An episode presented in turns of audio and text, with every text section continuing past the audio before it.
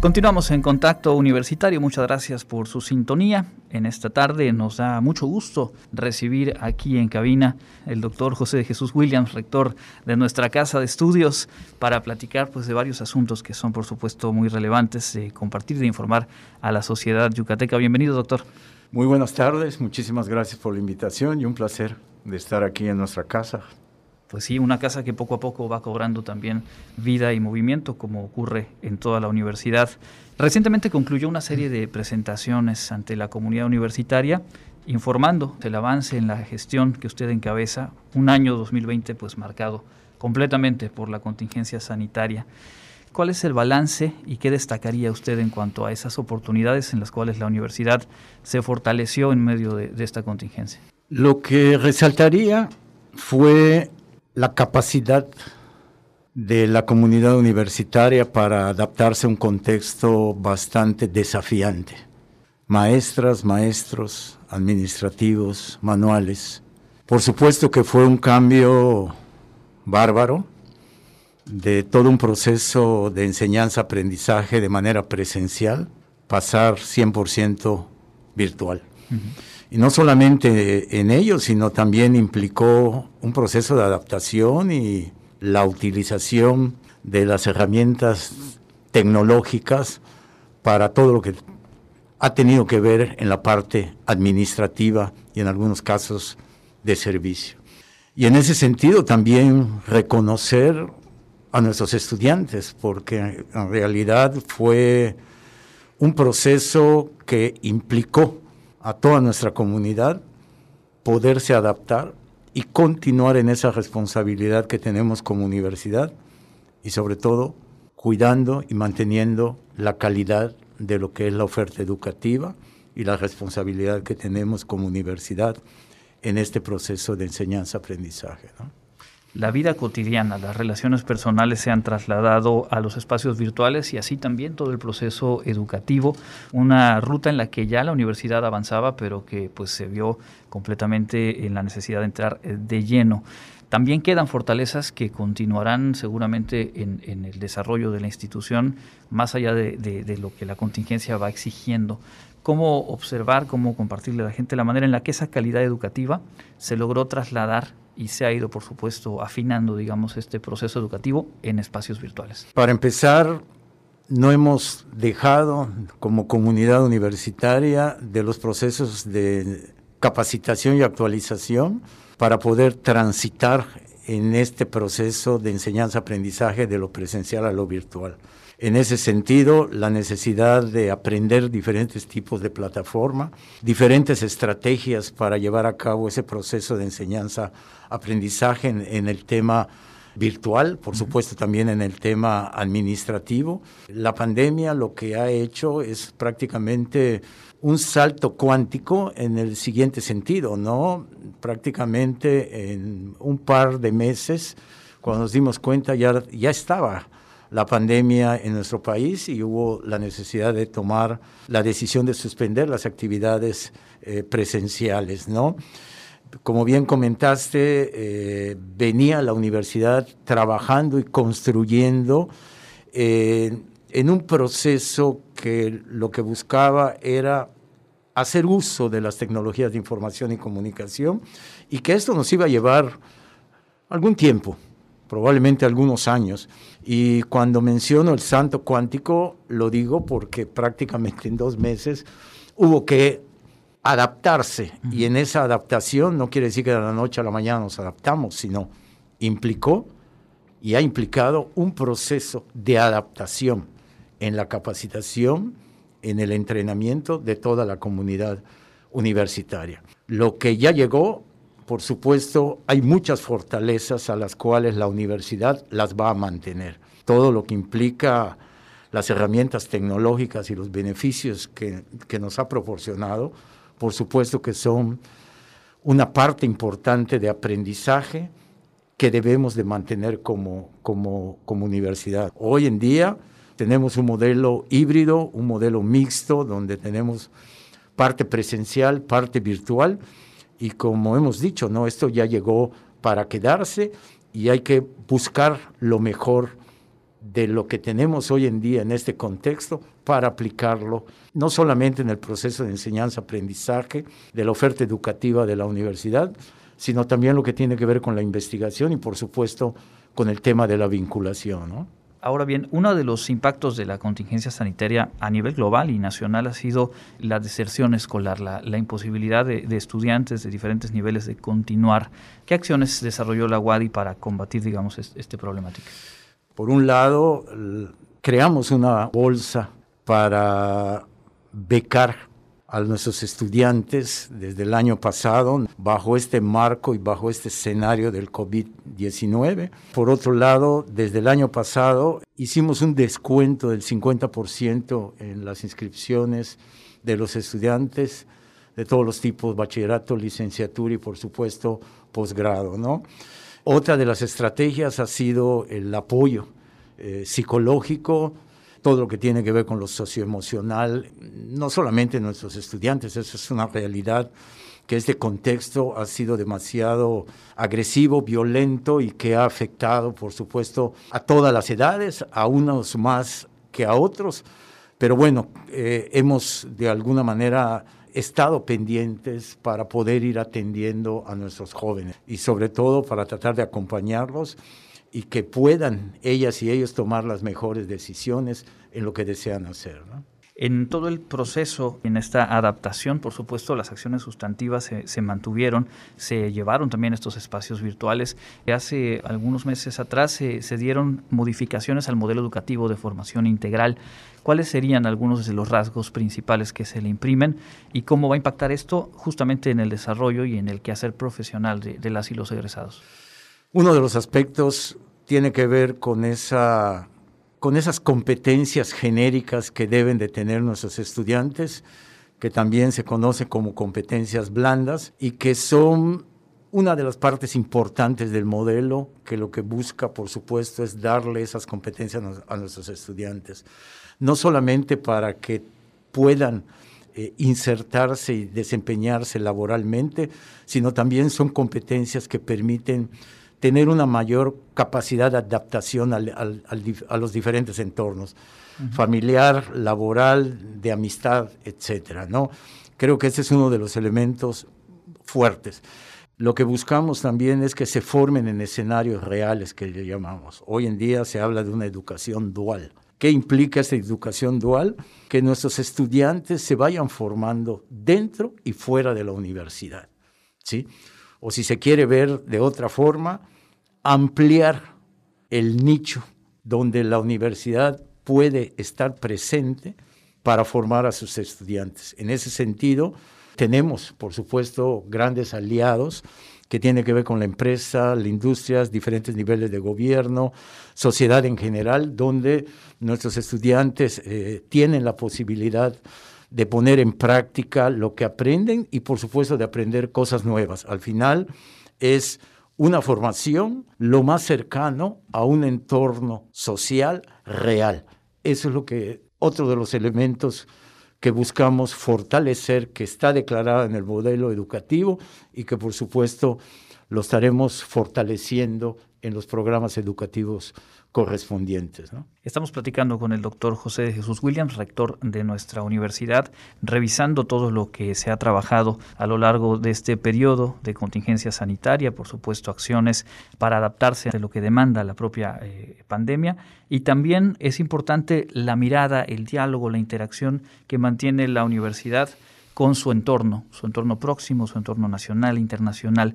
¿Qué destacaría de lo que en estos eh, meses recientes se ha logrado avanzar, consolidar en algunas de las ideas, como por ejemplo la internacionalización y este eh, trabajo en conjunto con instituciones también de nuestro país? Lo que resaltaría es el hecho de este contexto desafiante y las tecnologías de información y comunicación como una herramienta que nos permite comunicarnos, nos permite acercarnos, nos permite que se acerquen en un proceso que hoy en día no lo habíamos visto tan así. Cuando hablábamos del tema de la internacionalización y de la movilidad, principalmente pensábamos en la, en la movilidad física. Hoy en día hemos y tenemos ahorita estudiantes nacionales e internacionales que están cursando asignaturas en diferentes programas de nuestra universidad de manera virtual, a nivel nacional, repito, y a nivel internacional. Entonces, esto es una gran oportunidad, por supuesto, no solamente para los estudiantes que recibimos, sino también para nuestros estudiantes, donde tienen también la oportunidad y la posibilidad de cursar asignaturas en otras universidades de diferentes partes del mundo y de nuestro país, por supuesto. ¿no?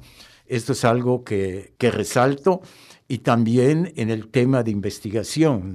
Hoy en día se vuelve más eficiente el uso del tiempo, se vuelve más eficiente el uso del recurso económico que cada vez es más escaso, utilizando estas herramientas para poder llevar a cabo actividades de diferente tipo, no solamente eh, académicas, culturales, deportivas y por supuesto de investigación.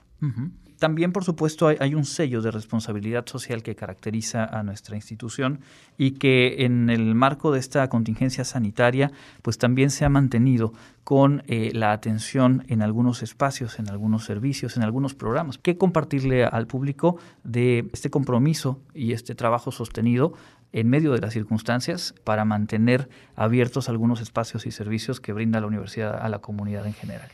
Bueno, como bien comentas, nuestra universidad tiene una responsabilidad social y no es solamente decir que hay esa responsabilidad, sino están las evidencias, los hechos, ¿no? Creo que uno de los grandes ejemplos que me gusta siempre compartir es la Universidad de los Mayores.